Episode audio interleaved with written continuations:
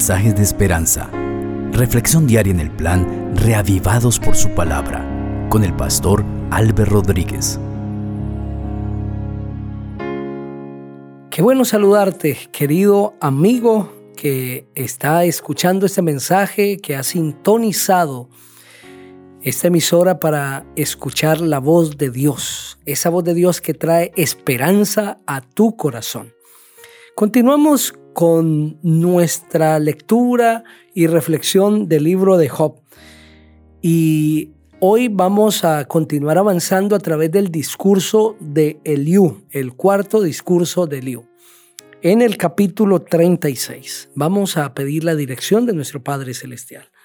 Nuestro querido Dios, tu palabra que siempre se abre delante de nosotros como una fuente de bendición, como una fuente de poder, de transformación, hoy una vez más está delante nuestro.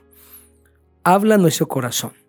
Como dice el Salmo 119, versículo 105, que sea como una lámpara a nuestros pies, tu palabra mostrándonos verdades, mostrándonos los peligros de esta vida también, Señor, las lecciones que debemos aprender y cómo prepararnos para el cielo. Gracias por escucharnos. En el nombre precioso, poderoso, el nombre del Señor Jesucristo. En ese nombre oramos. Amén. Así dice el capítulo 36. Todavía añadió Eliú, tenme un poco de paciencia y te mostraré que de Dios aún tengo mucho que decir. Lo que de Él sé tiene una larga historia y voy a demostrarte que mi Creador es justo. En mis palabras no hay nada de mentira, tienes ante ti a la sabiduría perfecta. Aunque Dios es grande y poderoso, no desprecia a los de corazón sincero, no da larga vida a los malvados y sí hace justicia a los oprimidos. Está al pendiente de los hombres justos para exaltarlos siempre junto con los reyes. Aunque estén encadenados y en la cárcel, sujetos a las ataduras de la aflicción, Dios da a conocer sus malas obras y la insolencia de sus rebeliones. Les abre los oídos para que se corrijan y los exhorta a apartarse del mal. Si obedecen a Dios y le sirven, Dios les concede días de paz y de bienestar. Pero si no obedecen, la espada les espera y mueren sin llegar a tener entendimiento. Los hipócritas son rencorosos con Dios y no piden clemencia aunque sufra su castigo. Pierden la vida en plena juventud como la pierden los que se han prostituido pero Dios libra al pobre de su pobreza y en la aflicción le enseña a ser obediente. Lo libra de vivir siempre angustiado y lo lleva a lugares espaciosos donde le prepara un suculento banquete. Pero tú no llevaste a juicio al malvado, ni defendiste al huérfano en los tribunales.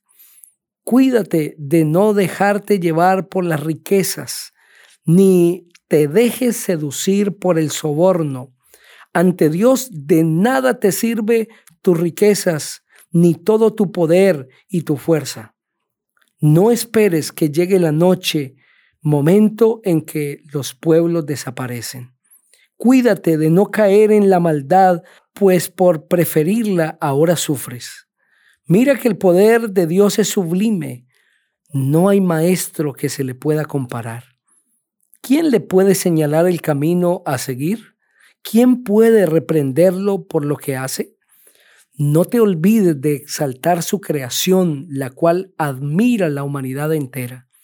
Todo el mundo puede contemplarla, no importa cuán lejos se encuentre. Dios es grande, pero no lo conocemos. Nadie sabe cuántos años ha existido. Dios reúne las gotas de agua y hace que el vapor se convierta en lluvia. Las nubes contienen esa lluvia y ésta cae en abundancia sobre la humanidad. ¿Quién conoce la extensión de las nubes o entiende el estruendo de los rayos en su seno? Dios derrama su luz sobre la tierra y cubre con ella las profundidades del mar. Con la lluvia da vida a los pueblos y la tierra produce el sustento de muchos. Las densas nubes esconden la luz y la tierra se cubre de sombras. El trueno denuncia la ira de Dios. La tempestad proclama su rechazo a la maldad. Amén. Qué capítulo contundente, maravilloso, poderoso es este.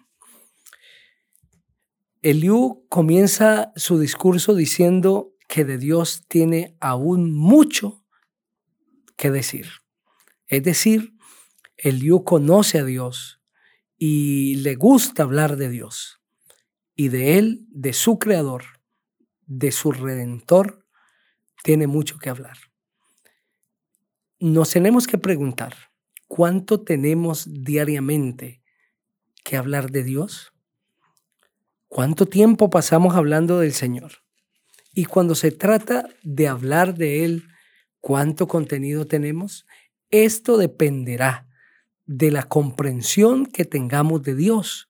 Y esa comprensión tiene una base, la relación con Él. Entre más cerca estemos de Dios, entre más nos relacionemos con Él, más le conoceremos y más tendremos de qué hablar. Y en esa comprensión que Eliud tiene de Dios, deja un sinnúmero de verdades en ese capítulo, de las que hoy quiero citar cinco. La primera de ellas está en el versículo 10 y 11, hablando del impío, de aquel que vive en sus rebeliones, pero que Dios les da a conocer sus malas obras, que Dios les hace conocer su, su situación, su condición para que se arrepientan, dice el versículo 10, les abre los oídos para que se corrijan y los exhorta a apartarse del mal. Si obedecen a Dios y le sirven, Dios les concede días de paz y bienestar.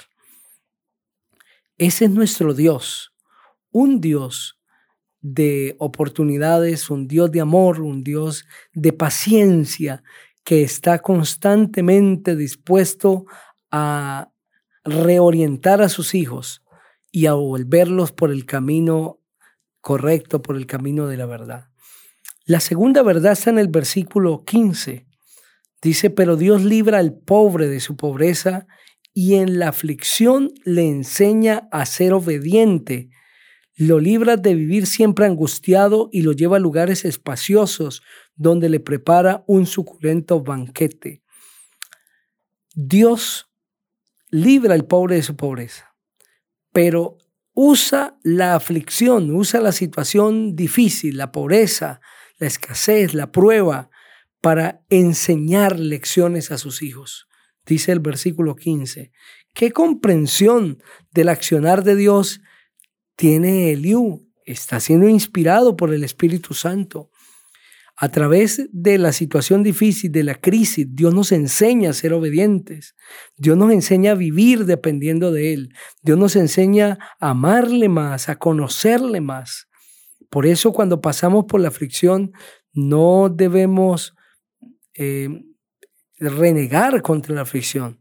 Debemos más bien es preguntarnos qué lecciones Dios quiere enseñarnos a través de la aflicción. Dios cómo nos quiere corregir. Dios cómo nos quiere formar a través de, de esta situación que estoy viviendo. La tercera es un consejo extraordinario que está en el versículo 18. Cuídate, no dejarte llevar por las riquezas, ni te dejes seducir por el soborno. En otras palabras, no deje que tu corazón se vaya detrás de las ganancias del dinero, porque allí está la perdición. Dios no condena el dinero, pero sí el amor al dinero.